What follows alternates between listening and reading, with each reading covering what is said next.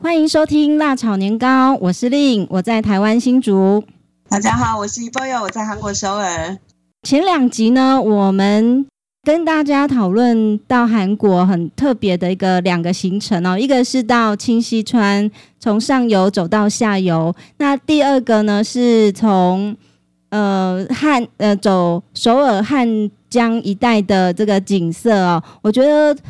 整个内容我都觉得很特别哦，有别于我自己在网络上寻找的一些景点。那我最近呢，呃，又在想说，诶，我们接着要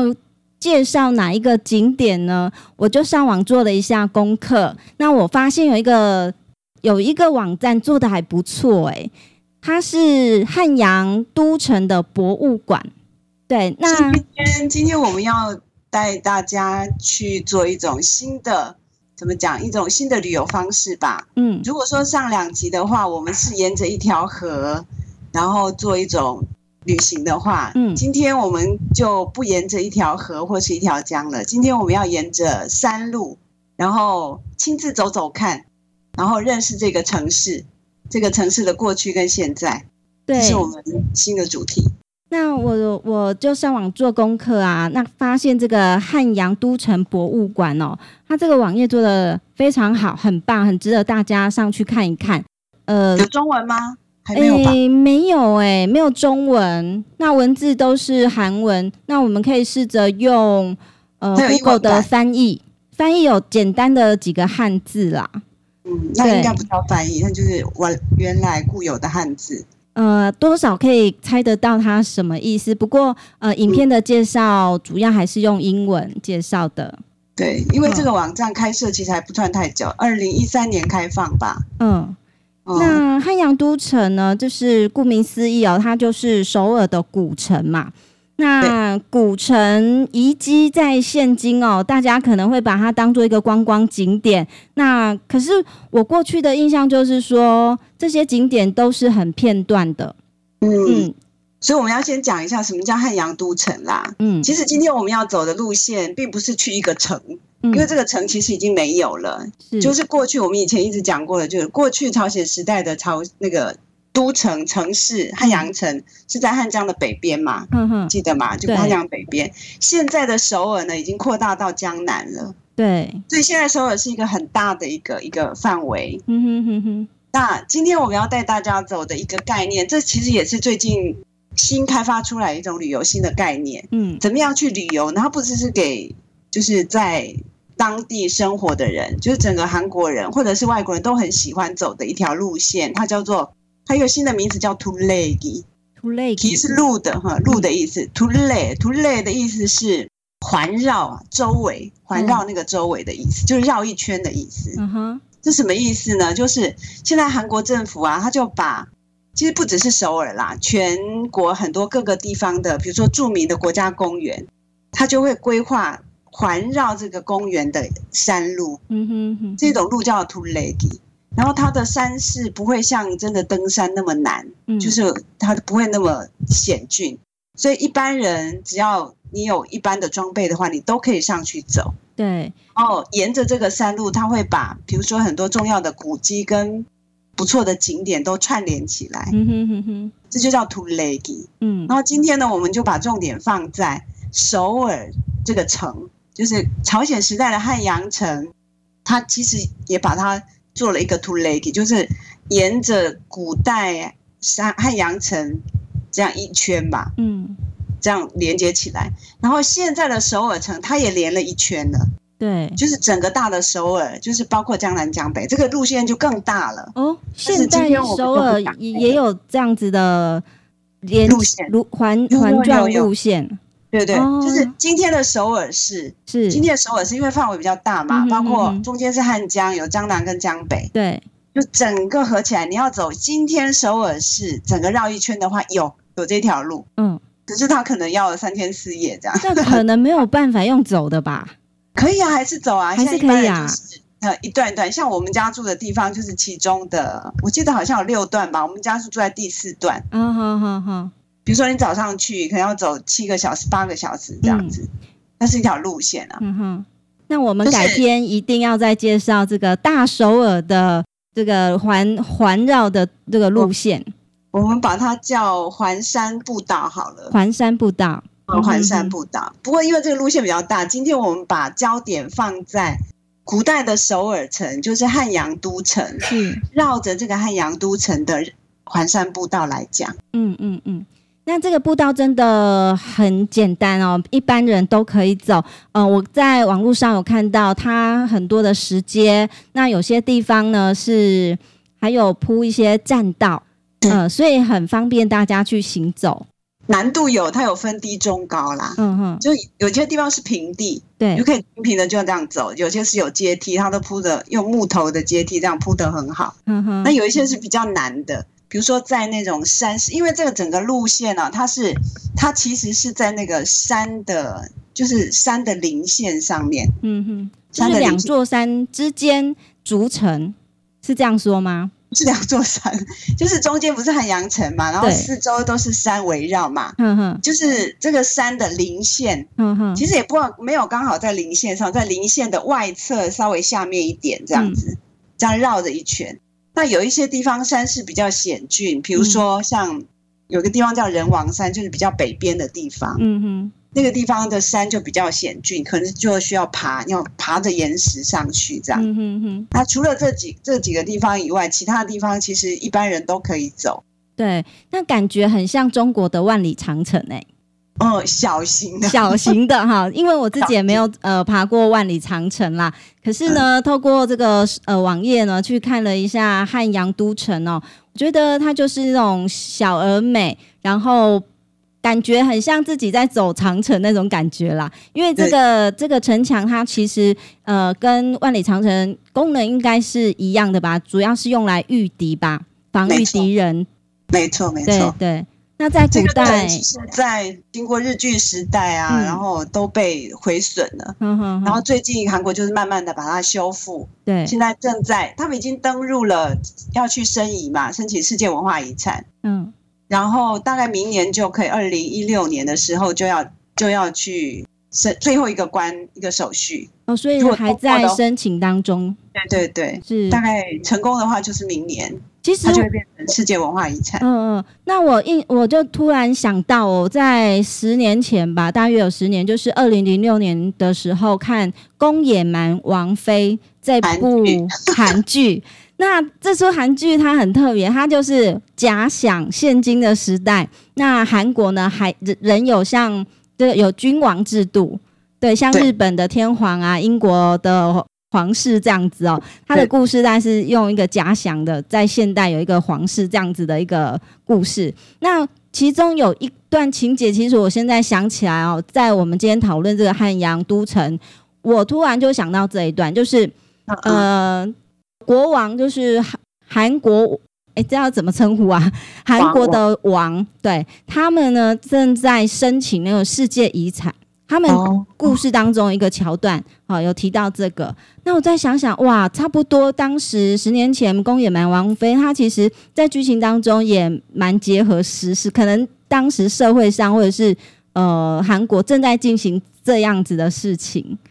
一直到现在都在进行。嗯哼，像今年就有百济，就是高丽新罗百济嘛，对百济那个时代的遗址被挖出来以后，嗯哼一直在整理，嗯今年就已经申请成功了。哇哦，嗯，他一直在做，在做复原的工作，就是自己的古迹重新挖出来，嗯，然后重新修复，然后去申请世界文化遗产这样。那我真的觉得韩国蛮重视文化的，自己去的寻找古自迹己的文化。根啊，因为以前日据时代嘛，嗯，不过这很难跟台湾相比啦，因为嗯日本人就是他们是很刻意的要把韩国的文化的根斩断，嗯哼哼，所以把很多，其实那时候都城几乎百分之百全部几乎都没有了。嗯哼哼，然后再后来，在现在在都市建设的当中，在挖地挖地的时候，哎，奇怪，怎么挖到很多古迹？嗯哼哼，然后才发现很重视它，要把它复原，是才发现很多都是日本人故意把它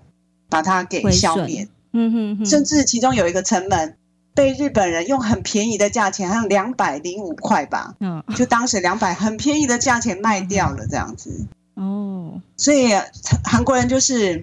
讲重新找回自己的文化的根，嗯嗯嗯，因为国家曾经被这样子欺负过嘛，对，所以他们非常认真，非常珍惜自己的文化遗产。嗯，这好像也是台韩很不一样的地方，因为嗯虽然我们都经历过日治时代，但是日本在台湾做的其实是蛮多建设。对，不一样。像嗯台湾人就会讲日治时代、对日据时代分开嘛，嗯嗯这是我最近才听到，但是我觉得哦，真的是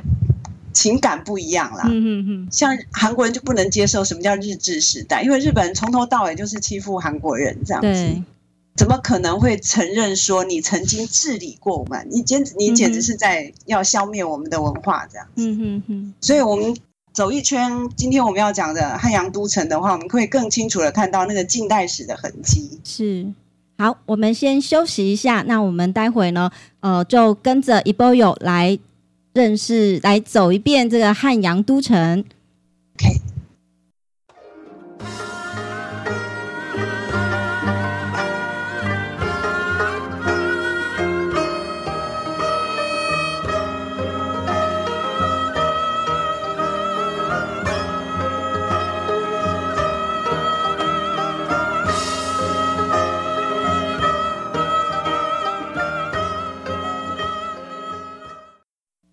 那我们紧接着呢，就来看看汉阳都城有哪些建设，有哪些值得呃去走一走、看一看的地方。那首先呢，呃，汉阳都城哦，呃，目前呢被规划六个重要的路线。对，对那呃，我觉得呃，首先要认识这些路线呢、我们先对韩国首尔这个地理区哦，稍微要有一点点认识，包括它的几个重要的山名、山头。跟它的这个城门哦是很有很有关系的。那可不可以先请一波友帮我们介绍一下这个整个首尔大环境，这个地介理绍一环下整境？个地理位置好了。好，然后我们一直讲汉阳都城嘛，其实它就是朝鲜王朝的都城。嗯又简称汉城啦。然后呢，整个我们以前讲过，就是它是以清溪川为中心，对，然后绕着清溪川一个大圈圈嘛。东边有一座山，西边有一座山，南边有一座山，北边有一座山。北边叫北岳山，东边叫洛山，然后南边就是南山，西边就是仁王山。就这四座山，山脉把它连起来，连起来，在山的零线就是沿着它的零线筑墙。然后这个墙其实，在太祖的时候，就是朝鲜建国的时候，嗯他在很短的时间，就是朝鲜的第一个王，嗯在很短的时间就召集了很多人把它建起来，非常快，大概不到一百天吧，我记得是八十几天。那个时候的朝鲜的汉阳城的人口大概只有十万人，嗯可是令你来猜猜看哦，当时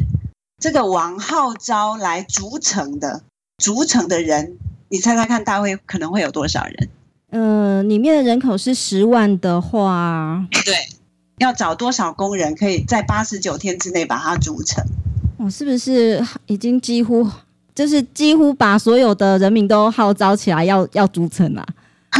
因我觉得这为个故这个故事可以讲一下啊。这个组成不容易耶，对啊，你到底要用多少20万人？多少20人万力？二十万人，首尔的人啊，应该说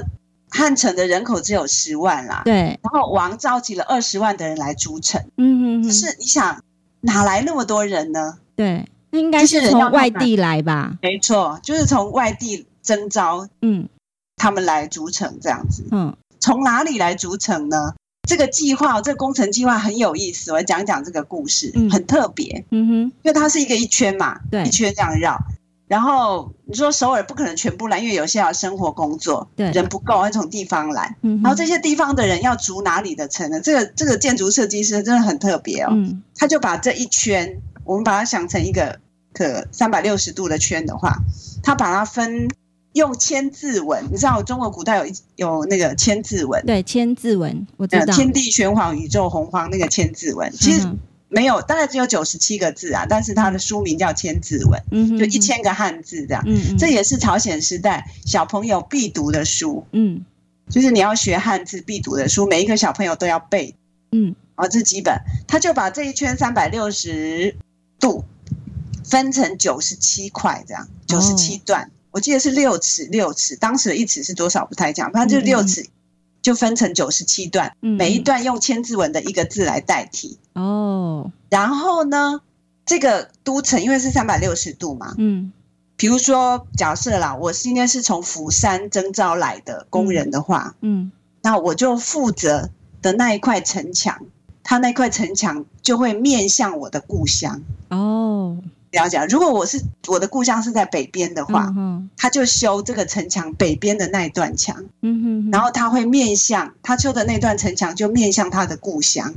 嗯，还我蛮我看到这个时候特别其实好我很感感动欸欸是啊，因为这建筑师有考虑到说我离乡背景，我被征召，他可能没有给工资，就是给你饭吃而已，嗯嗯，被国家征召，但是我一定会想家。嗯，然后这个建筑师会考虑到这些工人的辛苦，对，然后你一边很辛苦，但是你可以望着你的家园，这样，嗯哼哼，而而且且很特别的故事我。在想，甚至这些工人哦，他会想说：“哎、我这块墙可以面对我的家乡，未来有些人到这边参观的话，呃，或许会以他为骄傲吧。甚至哦”，嗯，我觉得他们很有人性，就是嗯这些工人，他们叫那叫什么工程实名制，就是你做这个工程，你可以把你的名字刻在上面。嗯嗯嗯为什么后来考古学家会知道说这个人的家乡在哪里？因为他嗯把他的故乡的名字都刻在上面嗯，。哦，比如说我是新竹嗯令，这样就把名字刻下来。是，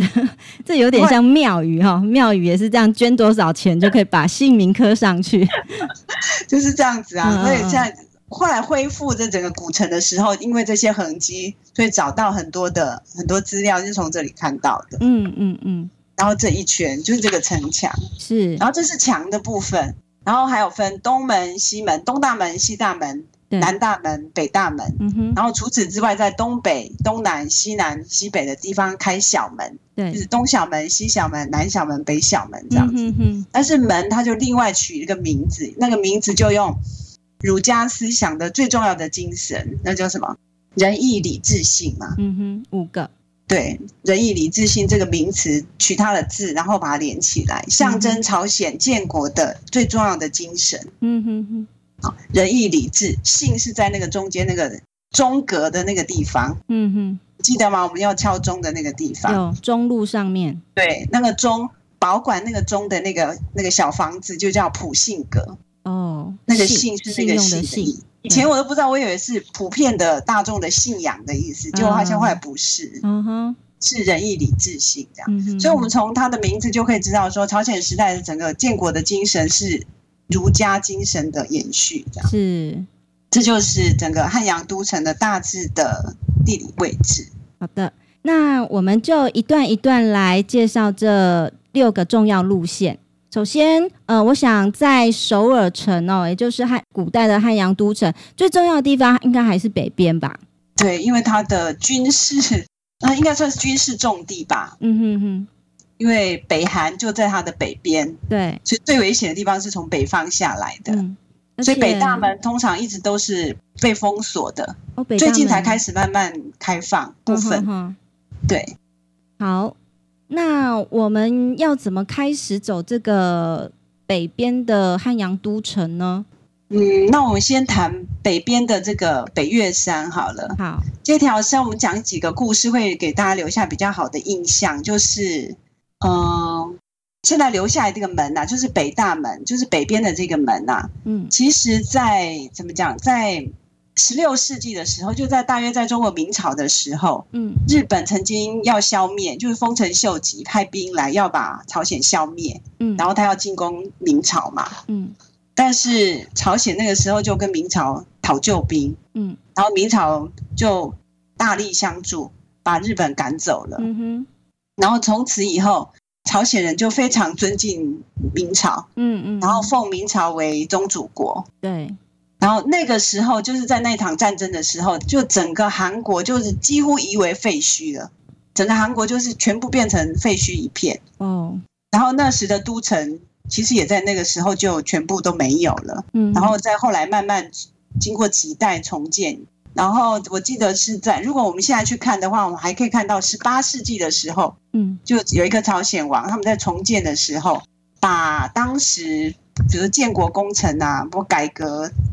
朝中大臣的名字刻下来，然然后挂一个匾额，嗯哼，这个匾额还是可以看得到的。嗯哼哼，可以稍微讲一下那个政治、政治政坛上的故事啊。嗯这些名字刻上去的这些人，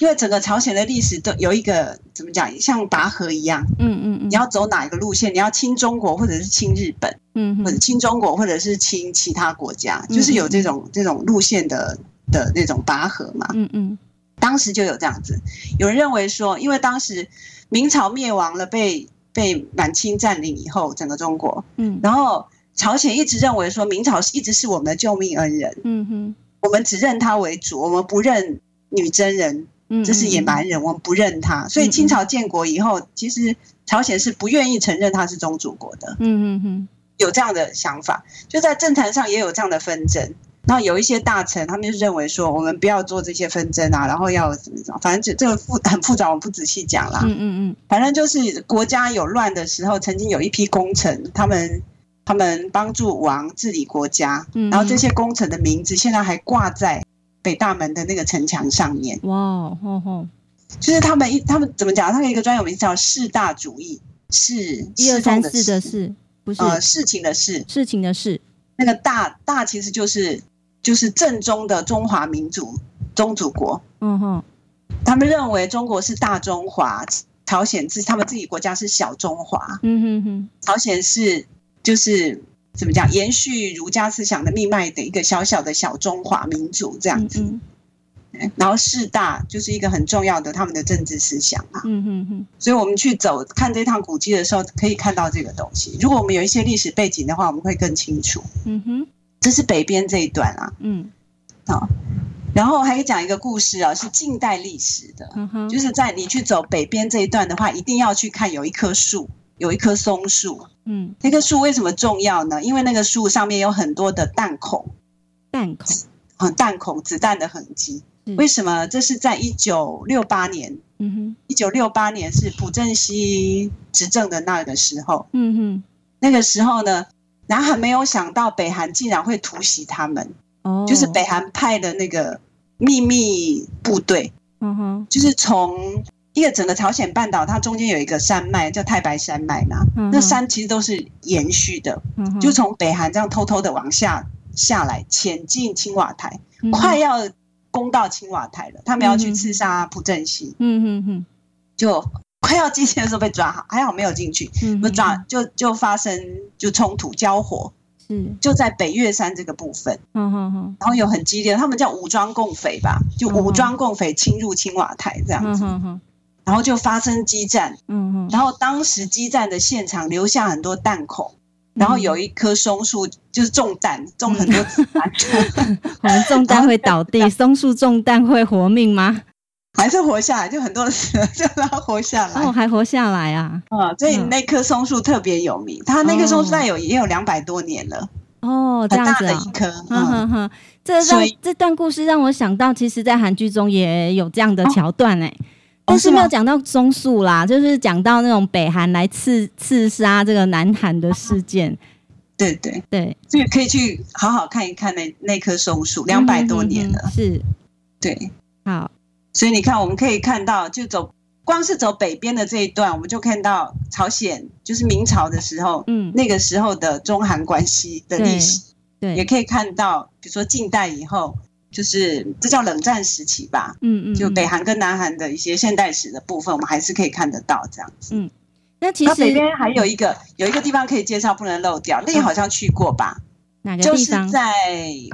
景福宫跟昌庆宫中间有一个村落叫北村。哦，是的，这个很重要的景点。哦，那要请令来讲一讲，你当时去北村的时候留下怎么样的印象？因为北村这个村庄就是还蛮大的，那里面的建筑物呢，还蛮保有这种呃古色古香、比较传统式的建筑。那也看到很多的呃，有一些这个建这个建筑设计比较比较是仿古代的啦。那呃，这个地方其实就是古代君王侍奉君王的一些高官，高关注的地方，或者没错是呃为皇室做衣服啊，或是日常生活用品的这些供给的来源的地方。有很多的传统大家族都住在那一区嘛，嗯嗯嗯，哎、啊然后听说即使这到了里近风代水很好、诶，哎，非常好哎，。听说这里风所水以很啊，好。要选总统啊，选嗯韩国总统的人啊，都故意对搬家搬到那里去住一阵子、哎、哦，沾沾这个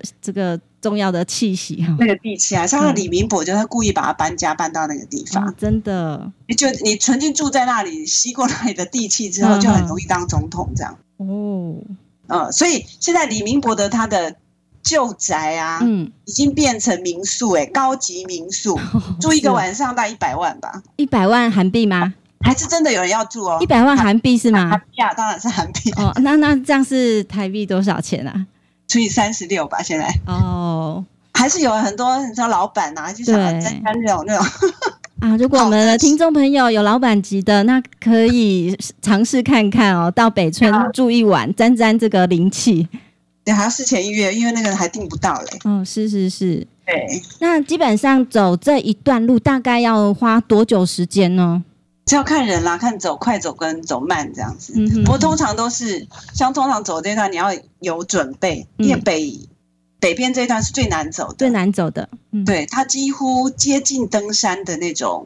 难程度吧。嗯哼，对，你所以你要穿登山鞋啊，是要拿拐杖啊什么的。带一些零食，带一些干粮跟饮水，嗯大概一早出去，几乎要走一整天吧。嗯哼哼，嗯，不过中间有休息的地方啦，就是边走休息边看看这样。对对对，尤其是到那个景点还不错的地方，通常会有瞭望台，啊，可以俯瞰大首尔，没这错，没嗯很错。漂亮的地 方。那嗯根据资料上显示呢，这一条路段是呃汉阳都城里最长的一个路段哦，它是四点七公里，对，嗯，大非常约可能正常的脚程大概三小时是可以走完的。可是因为它路很难走，哦，这样子，所以要考虑到它的它的难度。哼哼哼，嗯是的。对，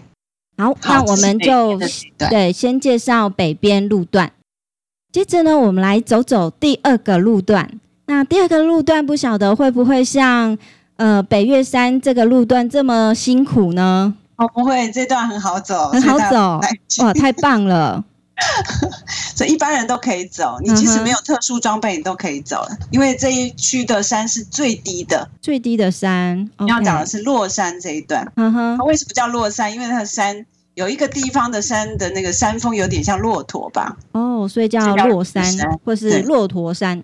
在怎么讲，在传统的那种五行思想里面呢、嗯，因为汉汉阳城它就分东西南北嘛，对它其实也有不知道令你知不知道，中国传统有什么左青龙右右白白虎有的，嗯，有这样的对。那洛山就是属于青龙的位置，左青它在龙东左边边，嗯，它那个左右是以王的位位置置的方向来看嗯嘛，哼不是我们嗯哼看的人的位置，哦是是在东边，这是左青龙，哦，所以洛山是属于青龙的位置。呵呵，然后地势比较低，在古代就是朝鲜时代这一区啊，嗯就东区这个地方是宫女们，就退休的宫女，嗯服侍皇皇帝王的那些宫女，退休以后老了以后，他们告老还乡，就聚聚居在这一区里面。哦，然后这些宫女在宫里面通常都是做裁缝的，嗯哼哼哼。比如缝衣服啊，嗯做一些女工的。嗯哼哼，所以他们老了以后，也在继续去做一些女工裁缝的事业。嗯哼，所以哼慢慢的、慢慢的，那个地区就有一个这样的传统，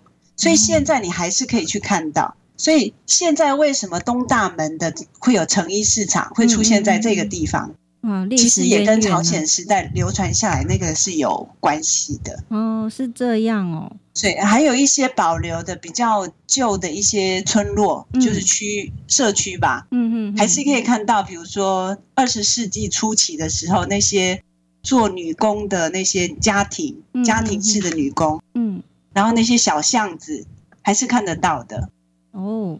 哎，所以我们比如说我们观光都只想说啊，去东大门看那个 DDP 这样子对，现代式的建筑。对，但是在这个现代式的建筑建筑之前，嗯其实都是这些老的。退休的宫女们，嗯嗯她嗯们嗯聚居的这个地方，其实我们还可以去走一走、看一看，哦是的，嗯，很特别的。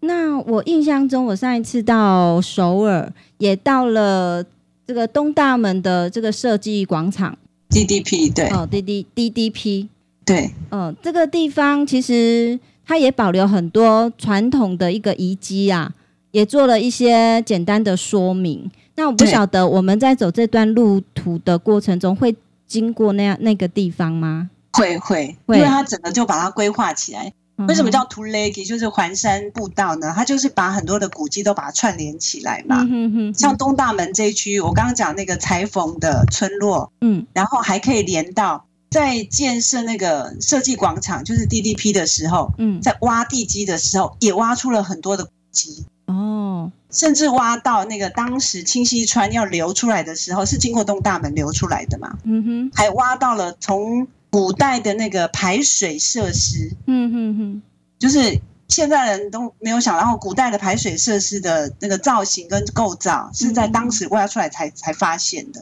是，所以那个古迹现在也保留。我我们如果应该说是清溪川的末端吧，嗯就是东大门这一段，对，然后就是要留出首尔城的地方，对对对，嗯然后因为出土了很多的文物。嗯然后 DDP 又要盖嘛，所以对他把这些出土文物全部收集起来，就在东大门的设计广场的旁边，就另外盖了一个博物馆。嗯哼哼哼，所以当时发掘的时候出土的一些文物都可以在那个博物馆，叫做汉阳都城博物馆，哦，就在东大门那个地方，是这个是然后一定要去看看，要去看一看。对，然后有很很大一片的广场，嗯嗯然后他还把以前的那个城墙嗯恢复一部分嗯，嗯哼，然后有有很很广大的草坪，嗯像春天、夏天、秋天的时候，嗯哼大家都可以在那边躺着，很自由的这样休息，那是一个很不错。它叫做好像叫城郭广场、城郭公园吧，是东大门城城郭公园。对，就是我们沿着这条路从山上走下来的时候，嗯就可以在那个草原上这样躺着休息。嗯，好好休息一下，对，那是最可以休息的一个好地方。嗯。那呃，我记得我上一次到首尔哈，有一点算是走马看花，也就是说，我们呃看了一个点，可是我们并不知道说它其实背后是有一个很故事很大的一个蓝图哦，或是一个地图。那我觉得透过我们的节目啊，我觉得我觉得自己也收获很多。对，那就像是放松嗯，嗯就像是我自己在看台湾的这些古迹，比如说呃，荷兰人啊、西班牙人在台湾留下来这些呃，比如说赤坎楼这样子，我们可能只有看到那个点。没错，对，那如果我们试着去想象，可能复三原三四百年前它的样貌，那呃，甚至如果有机会把它复原的话，我觉得对这个国家、这个文化都是有蛮深远的影响。对。嗯，所以我觉得听听这个节目，我们可以认识一些新的知识。对，然后可以帮助我们到到时候真的去旅游的时候会更深刻吧，是。会了解的更深刻，然后看的面会更多。好的啊，因为呃，我们的路线蛮长的哦，所以我们在这这一集的制作可能会将它分成二到三个部分，也就是二到三集来播出。那我们今天呢，节目先暂时呢介绍到这个地方。好，那今天这个段落我们先先收一个小书包好了。好啊，那最近呢，一定要谈的是正在